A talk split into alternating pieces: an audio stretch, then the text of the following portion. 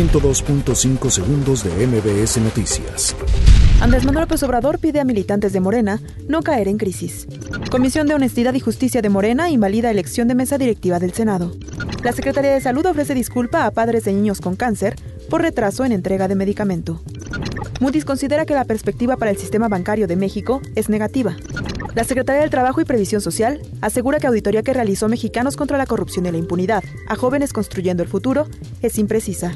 El Instituto Nacional de Migración ofrece atención personalizada a migrantes haitianos y africanos. Detienen en la Ciudad de México a presunto colaborador de Joaquín El Chapo Guzmán. Pues va la extradición del Homer, fundador de los Zetas.